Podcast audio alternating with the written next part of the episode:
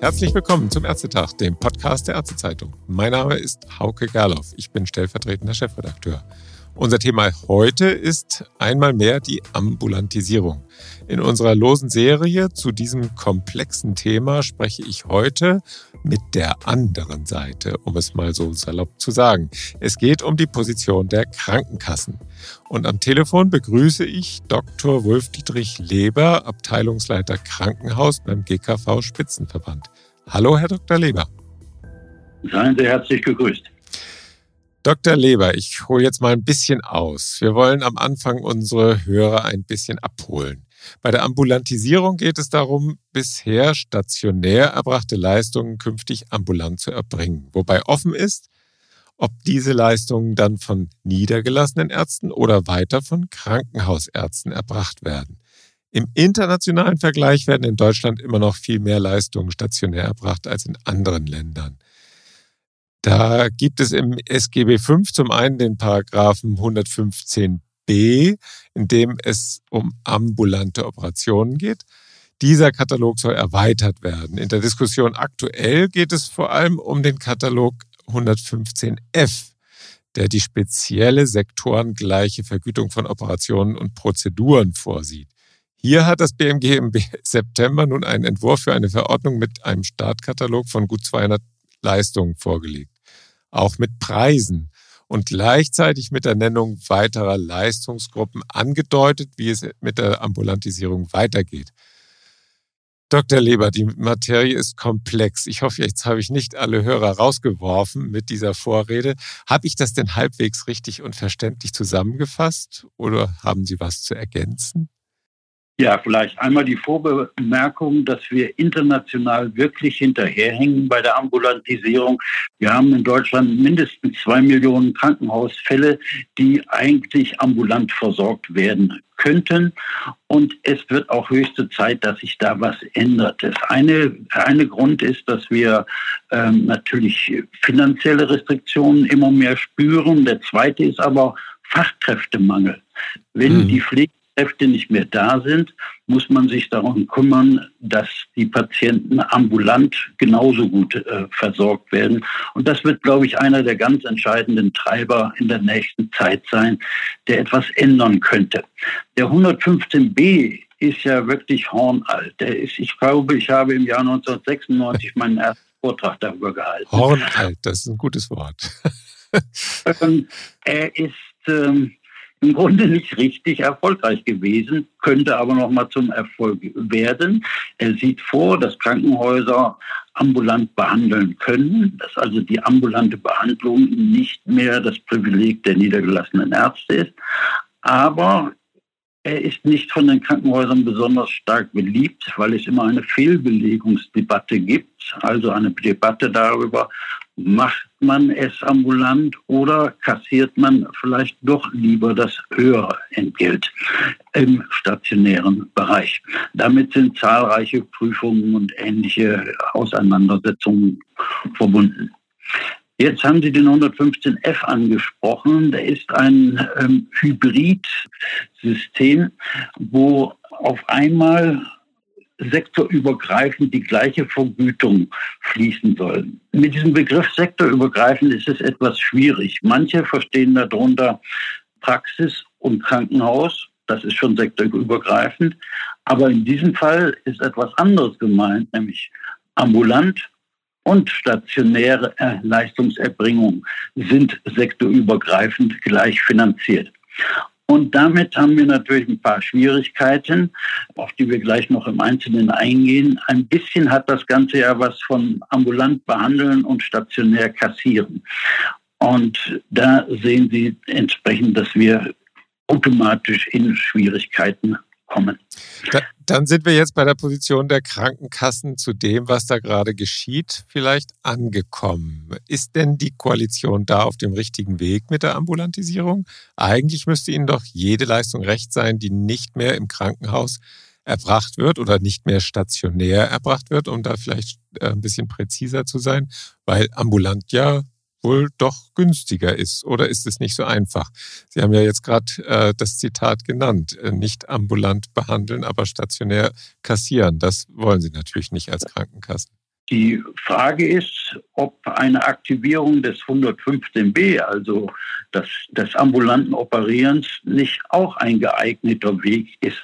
Wir haben ja gerade ein Gutachten in den vergangenen Jahren, ein Gutachten von IGES gehabt, was gesagt hat, ihr könnt den Katalog um 80 Prozent erweitern, also sehr viel mehr machen. Und IGES hat noch etwas weiteres gemacht. Sie haben gesagt, wir müssen klar abgrenzen, was stationär gemacht wird und was ambulant gemacht ist. Und haben dafür ein System von sogenannten Kontextfaktoren ermittelt, was eben zeigt, wann die Aufnahme auf Station äh, der richtige und notwendige Schritt ist. Das halten wir eigentlich im Ursprung für das richtige System, klar zu unterscheiden, wer muss auf Station, wer muss ins Bett und wer nicht. Mhm. Das scheint uns der bessere Weg zu sein. Also egal, ob es dann am Ende vorher von Vertragsärzten operiert worden ist oder vom Krankenhausarzt? Oder glauben Sie schon, dass es dann im Krankenhaus auch bleiben soll? Ähm, ich glaube, es besteht ein großes Potenzial darin, ähm, dass Krankenhäuser ambulant operieren. Gucken Sie sich international um, da ist das überall so, dass wir so eine starke, sagen wir mal, Produktion im niedergelassenen Bereich haben, ist eigentlich international eher die Ausnahme. Aber ich will nicht das eine gegen das andere ausspielen. Mir kommt es darauf an, dass Leute, die ambulant behandelt werden können, auch ambulant behandelt werden und nicht auf Station aufgenommen werden. Ja. Also das ist die Hauptsache. Ja. Dann ist ja nicht so ganz leicht auseinanderzuhalten. Vielleicht bleiben wir noch mal beim 115f. Wenn wir jetzt da diese aktuelle Verordnung sehen. Also da sind ja auch Preise festgelegt. Mhm. Sind diese Preise realistisch oder glauben Sie, ist das dann tatsächlich ambulant behandeln, aber stationär kassieren?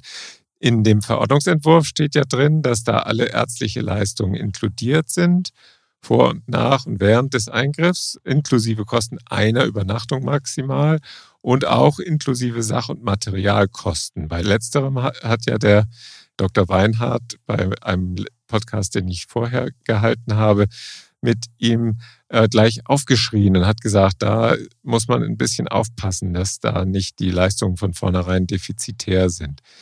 Sind denn mhm. die Kosten äh, so, wie sie jetzt da in den DRG drinstehen, in diesen Hybrid-DRG adäquat abgebildet? Wir haben mit dem Referentenentwurf ein paar Schwierigkeiten. Erstmal kommt er zu spät. Ähm, es müsste längst die Verordnung erlassen sein, damit wir das DRG-System verabschieden können. Dazu muss man nämlich vorher wissen, was alles als Hybrid ausgegliedert worden ist. Das ist der eine Part.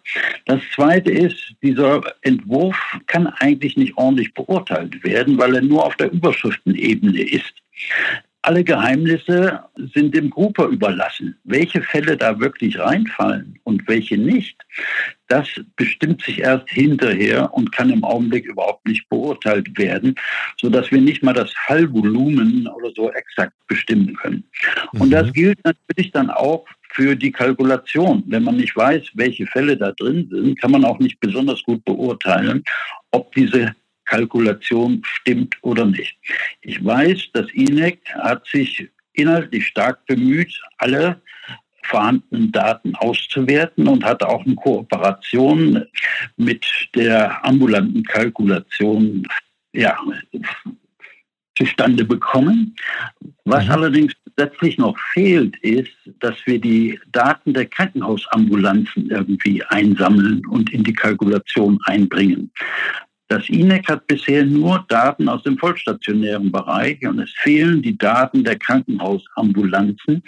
Und ähm, wenn in mehreren Jahren da eine ordentliche Kalkulation entstehen soll, dann muss man natürlich endlich dafür sorgen, dass das INEC auch diese Daten bekommt und man das machen kann, ähm, was wir alle für richtig halten, nämlich eine ordentliche empirische Kalkulation. Mhm. INEC ist das Institut für das Entgeltsystem im Krankenhaus. Das nur als kleine Erläuterung für die Hörer. Wenn man denn jetzt diese Kalkulationen sich anschauen würde, sind denn ambulante OP-Zentren und die Krankenhausambulanten von ihrer Kostenstruktur vergleichbar? Oder sind die Krankenhäuser da, haben die doch höhere Kosten oder vielleicht niedrigere? Wie, wie sehen Sie das als Kassen? Das ist, als Kassen können wir das schwer beurteilen, weil wir weder von den einen noch von den anderen Kalkulationsdaten haben. Das können sozusagen die Berater am besten beantworten, um hier einen direkten Vergleich zu machen. Man muss allerdings in dem Referentenentwurf noch eine Besonderheit sehen. Er erlaubt auch alternativ die Abrechnung nach EBM. Das finden mhm. wir eigentlich ganz systemgerecht, ähm, weil man dann sozusagen so eine Art Meistbegünstigungsklausel hineinbekommt. In der Regel wird die DRG-Vergütung höher sein. Wenn es aber mal mit den Sachkosten irgendwie anders ist, dann bekommt man über den EBM auf einmal die bessere Vergütung. Das kann eigentlich nicht äh, der Sinn sein. Es ist gut, dass wir hier ein System mit Fallpauschalen haben und die Sachkosten inkludiert sind. Nur so haben wir ein Anreizsystem, was auch dafür sorgt, dass die Sachkosten runtergehen. Ähm, denn das mhm. Durchreichen von Sachkosten ist ökonomisch auf alle Fälle Unsinn. Mhm. Ein Unsinn, der in großem Umfang leider stattfindet. Also, äh, dass die niedergelassenen Ärzte vor allen Dingen sich dann aussuchen können, nach welchem System sie abrechnen. Das finden ja. Sie nicht richtig. Das ist auch in der ursprünglichen Konzeption dieses Paragraphen nicht so angelegt, wenn ich das mal sagen darf, ja. sondern da steht einheitliche Vergütung und nicht, dass einer noch ähm, eine Wahloption hat für ein anderes ähm, Vergütungssystem. Ja, das wird ja im Moment tatsächlich sehr flexibel gehandhabt, nicht? Äh, Vertragsärzte arbeiten als Honorarärzte in Krankenhäusern, sie arbeiten als Belegärzte in Krankenhäusern, sie arbeiten in Teilzeit als angestellte Ärzte in Krankenhäusern. Das ist ja je nachdem, wie die, die OP-Vergütung läuft, äh, wird es so oder so oder so gehandhabt. Kann man, kann man das so sagen? Und das hat ja auch damit zu tun, dass es vielleicht auf eine andere Art und Weise dann sich überhaupt nicht mehr rechnen würde. Das habe ich jedenfalls schon von der Seite der Niedergelassenen so vernommen, dass es eben manchmal überhaupt nicht kostendeckend ist und dann muss man einen anderen Weg suchen. Wie sehen Sie das? Herr Gassen hat diese Woche den Begriff, also von der KBV, den Begriff verwendet, der Hybridarzt. Ja, das ist vielleicht genau diese Figur, die sich in den unterschiedlichen äh, Vergütungssystemen das Optimum raussucht. Mhm. Ich finde es im Prinzip richtig, äh, dass es äh, mehrere Möglichkeiten gibt, aber mehrere Vergütungssysteme würde ich für falsch halten wir haben alle ein gemeinsames Prinzip, nämlich eine empirische Grundlage für die Kalkulationen schaffen. Das gilt sowohl für den niedergelassenen Bereich Stadt als auch für das DRG-System. Und dann wird es auf Dauer nicht solche Bereiche geben der kompletten Unterfinanzierung. Okay. Vielleicht noch mit einer Einschränkung. Was wir bisher nicht besonders gut berücksichtigt haben, sind die Schweregradunterschiede. Ja. Das wird jetzt aber im 115b auch angegangen. Wenn man dort ein System von Schweregraddifferenzierung haben, dann gibt es hoffentlich ähm, keine Situation mehr, wo die Finanzierung nicht auskömmlich ist. Das DRG-System hat ein sehr ausgefeiltes Schweregradsystem und ist darauf schon eingestellt ist natürlich dann auch irre aufwendig, äh, richtig zu dokumentieren. Ne? Welche Schweregrad ist es jetzt und, und hm. so weiter. Also das, äh, das System wird ja dadurch immer komplexer auch, oder? Das, ja, die Zeiten sinkender Komplexität sind meist die Zeiten der Zerstörung und des Niedergangs. Insofern denke ich mal, auch dieses Gebiet wird in Richtung höherer Komplexität gehen, die aber hoffentlich dem Patienten zugutekommen, dadurch, dass die Behandler richtig finanziert werden und ähm, er dann auch in der entsprechenden äh, Versorgungsumgebung ähm, seinen Platz findet. Mhm. Wenn, Journalisten wollen ja immer gerne eine Zahl haben oder das alles einfach haben. Wie hoch müsste denn der Abschlag für so eine Hybrid-DRG im Prinzip sein im Vergleich zu einer stationären DRG. Also das wäre ja dann letztlich die, die Höhe der, der Pflegekosten und der Übernachtungskosten und der Verpflegungskosten, oder? Das, die Operation ist ja weiterhin dieselbe.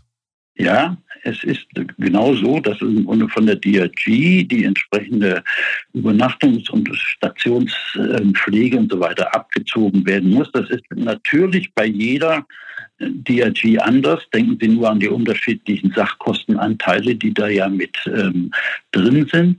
Und ein weiteres kommt hinzu. Es ist ja eine Art Misskalkulation zwischen ambulanten und stationärem Bereich. Mhm. Insofern gehen nicht nur die Daten des Krankenhauses ein, sondern eben auch die aus dem niedergelassenen Bereich, sofern halbwegs genug Fälle da sind. Das muss man natürlich sagen. Die DRGs, die jetzt genannt sind, sind so gewählt, dass es ja, Leistung mit hohem stationären Anteil ist. Denn das ist ja das Ziel der Veranstaltung, dass die Sachen, die bisher stationär gemacht werden, ambulant gemacht werden. Mhm. Das andere ja nur Mitnahmeeffekte und nicht das Ziel der Veranstaltung. Ja, okay. Dann gucken wir nochmal auf die Verordnung. Sie haben eben gesagt, es ist eigentlich zu spät, um noch eine saubere Berechnung durchzuführen für das kommende Jahr. Die sollen ja immerhin schon, der Startkatalog soll ja Anfang Januar in Kraft treten. Dann soll ja schon bis Ende März die nächste Tranche beschlossen werden. Wie schnell lässt sich das dann umsetzen? Hat das INEC dann genug Zeit zur Berechnung, um das dann für den 1. Januar 2025 zu berechnen? Oder ist das dann schon zum zweiten Halbjahr? Wie, wie läuft das dann weiter?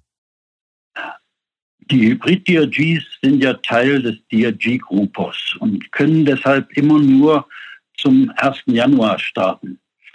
Dieses ja. DRG-System ist sozusagen ähm, auf den Jahresrhythmus geeicht und mhm. funktioniert nicht mit unterjährigem Wechsel. Übrigens auch nicht in den Pflegesatzverhandlungen, wo Sie Hybrid ja ausrechnen müssen. Das sind alles Jahresverhandlungen. Und dass jetzt eine Kalkulation vorliegt, liegt natürlich im Wesentlichen daran, dass irgendwie das INEC schon im Mai, Juni angefangen hat zu kalkulieren. Mhm. Und dass BMG sich jetzt dieser Vorarbeiten bedienen konnte. Der 31.3. des nächsten Jahres ist also das Datum, wo man eine Vereinbarung schließen soll, damit das INEC wieder tätig werden kann für den 1.1.25. Wir halten den 31.3. für ein bisschen zu früh, es sei denn, das BMG hat ein hochgradiges Interesse, wieder eine Ersatzvornahme zu machen. Also der erste siebte wäre, glaube ich, das günstigere Datum. Dann bleibt noch ein halbes Jahr, um die Gruber-Kalkulation anzustoßen und dann zum 1.1.25 fertig zu werden.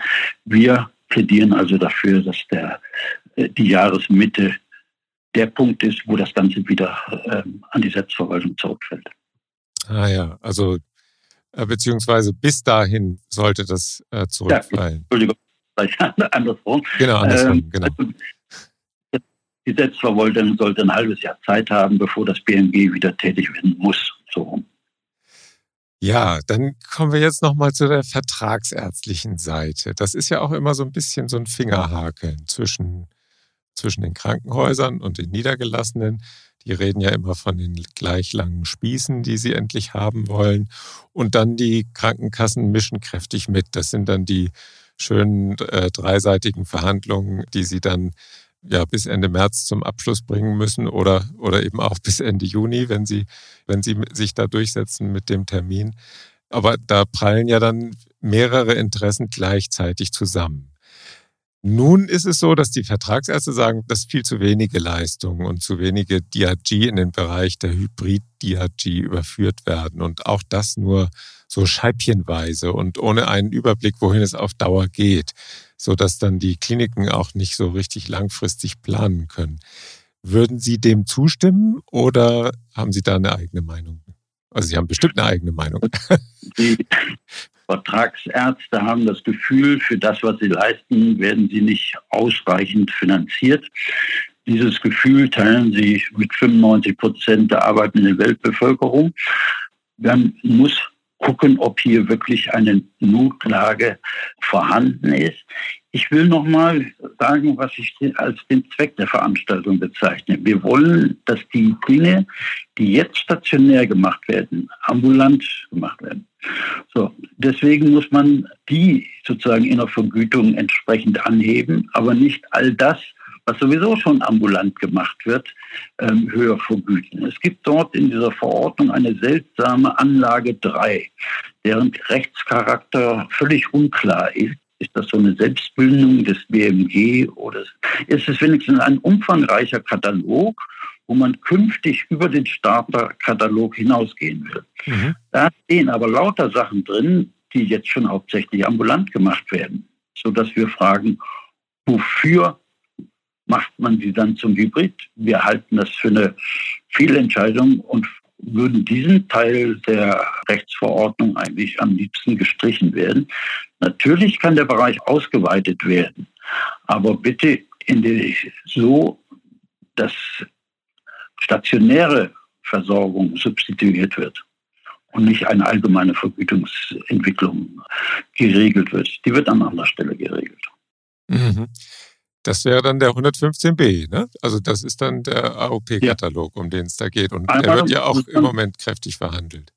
Der wird kräftig verhandelt, ist genauso dreiseitig und genauso ätzend.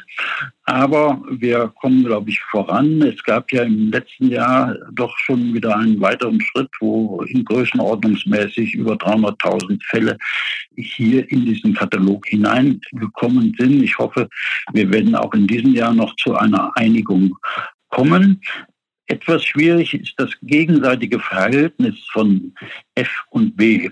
Eigentlich gilt ja die Regel, ähm, F ist eine Teilmenge von B, nämlich F regelt das, was ambulant und stationär gemacht werden muss. Das setzt natürlich voraus, dass es ambulant gemacht werden können. Und was ambulant gemacht werden können, steht im B. Also ist F eine Teilmenge von B. Also jeweils man, Paragraph 115F und Paragraph 115b. Ja. so, das ist jetzt sozusagen ähm, die Kürzelsprache der Betroffenen. Ja, da spricht der Insider, das merkt man sofort. Mhm. Wenigstens ähm, ist jetzt die Frage, was passiert, ob der ähm, 115F, also der Hybridbereich, auch ja. weitergeht kann als der AOP-Bereich. Das ist sachlogisch eigentlich nicht ähm, richtig. Hier muss man, glaube ich, einen anderen Weg wählen. Man muss dann den AOP-Katalog, also 115b, nachziehen, damit die sich nicht auseinander entwickeln und dann bestimmte Dinge als ähm, ambulant möglich bezeichnet werden im Hybrid-Kontext, aber im AOP-Kontext nicht als ambulant möglich ist. Das passt irgendwie nicht zusammen. Also hier brauchen wir ja. eine Regelung, dass der, der AOP-Bereich nachzieht, falls im Hybridbereich irgendwas ähm, über den bisherigen Rahmen hinausgeht. Aha. Wie ist das eigentlich? Sie sind Abteilungsleiter Krankenhaus im GKV Spitzenverband. Heißt das dann, wenn das dann jetzt in Richtung ambulant äh, Operation geht, also raus aus der stationären Versorgung, rein in die ja, Klinikambulanzen und OP-Zentren, heißt das, dass Sie da einen Teil Ihrer Zuständigkeit verlieren würden? Ich denke, das so ein bisschen, das wären dann die das in Kassenbürokratie umgesetzte Silo-Denken in den Sektoren? Oder ist das bei Ihnen in der, im GKV-Spitzenverband anders? Da gibt es natürlich kein Silo-Denken, das wissen Sie ja. Also wir führen die Abteilung diese Verhandlungen natürlich nicht nur von der Krankenhausseite, sondern wir haben eine ambulante Abteilung, die gleichermaßen mit ähm, verhandelt. Ja. Sobald in EBM-Bereich geht, sind die natürlich auch schwerpunktmäßig gefragt. Und wir haben inzwischen aber ungefähr 24 verschiedene Rechtsformen für ambulante Krankenhausleistungen. Insofern, also von der psychiatrischen Institutambulanz ähm, bis Kinderambulanzen und so weiter und so fort. 24 Rechtsformen, die alle verhandelt werden müssen. Und insofern gehört das zu einem, zum Großteil auch zu meinem Geschäft nicht um diese, um etwas Sinnhaftigkeit in diesen ganzen vielen Vergütungsformen zu kümmern. Das ist auch ein Teil der Bürokratielast, oder?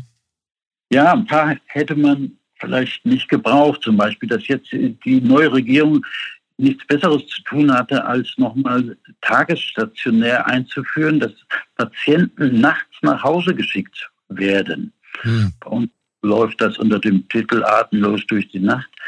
Das wäre eigentlich nicht notwendig gewesen. Haben wir wieder eine neue Rechtsform. Ich finde, wir sollten immer klarer unterscheiden, wer muss ins Bett und wer nicht. Hm.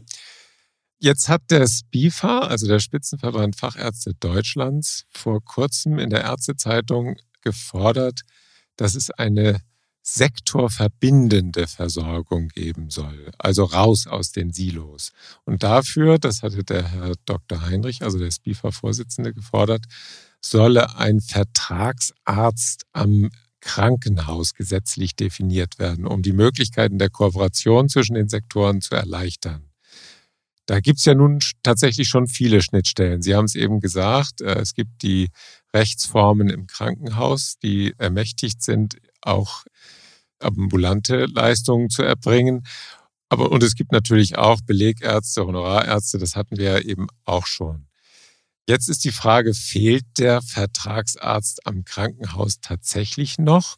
Wäre das vielleicht dann sogar so etwas, dass man sagt, hier verschmelzen die Sektoren dann äh, auf Dauer an dieser Stelle?